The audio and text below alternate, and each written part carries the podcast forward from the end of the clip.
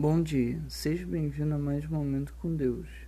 Segunda-feira, 26 de outubro. O prudente percebe o perigo e busca refúgio. O inexperiente segue adiante e sofre as consequências.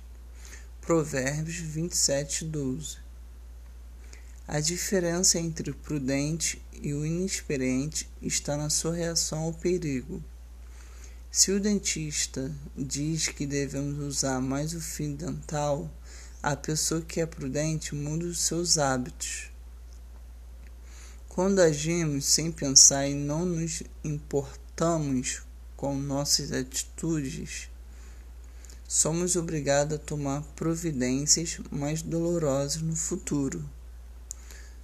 Como, por exemplo, ter conversas difíceis cairmos em dívidas ou até mesmo passarmos por uma cirurgia bucal.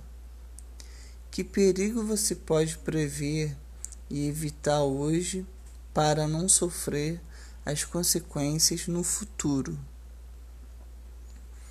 Deus abençoe a sua vida.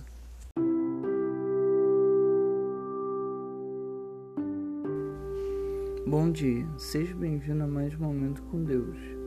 Segunda-feira, 26 de outubro. O prudente percebe o perigo e busca refúgio. O inexperiente segue adiante e sofre as consequências. Provérbios 27, 12.